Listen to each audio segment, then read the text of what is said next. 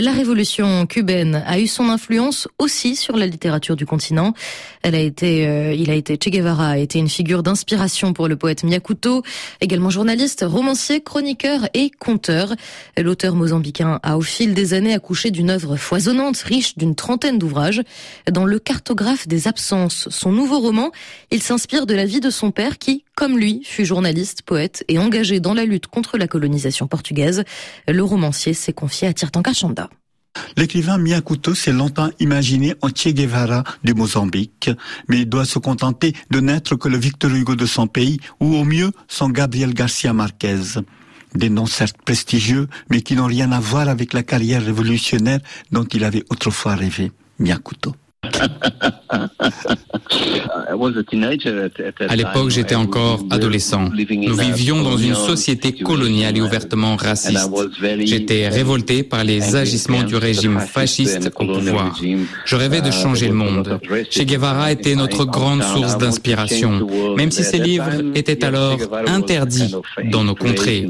Victor Hugo ne jouissait pas du même prestige, ni de l'attrait épique qu'exerçait la révolution cubaine more like this dream of changing the world from being part of a revolution in Mozambique. Miyakuto est né en 1955 au Mozambique de parents portugais. Entré en littérature dans les années 1980, il est devenu l'une des figures les plus importantes des lettres lusophones d'Afrique. L'homme a à son actif une trentaine de livres traduits dans 20 langues, partagés entre romans, chroniques, nouvelles et poésies.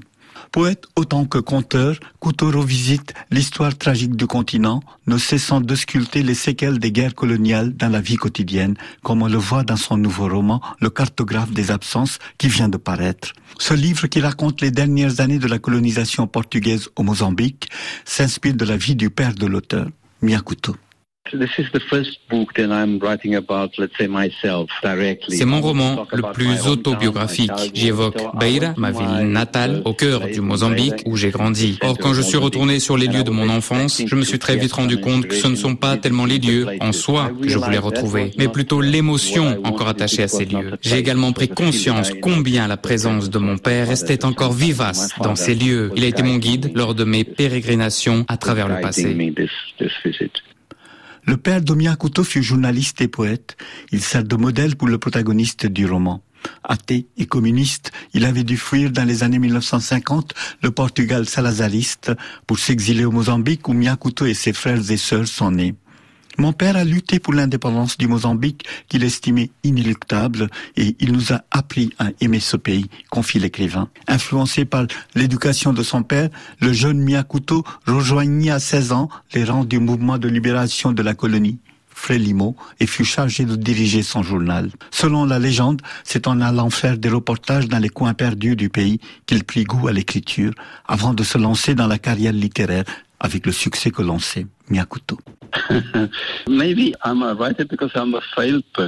C'est sans doute parce que je suis un homme qui a failli que je suis devenu écrivain. Déjà, jeune garçon, j'étais nul à l'école, contrairement à mes frères qui revenaient toujours avec d'excellents résultats. Mes parents se demandaient souvent, en poussant de longs soupirs, ce que j'allais bien devenir.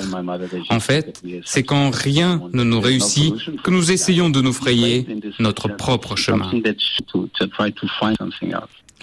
Un chemin qui passe bien entendu par l'imagination et l'écriture s'agissant de Miyakuto.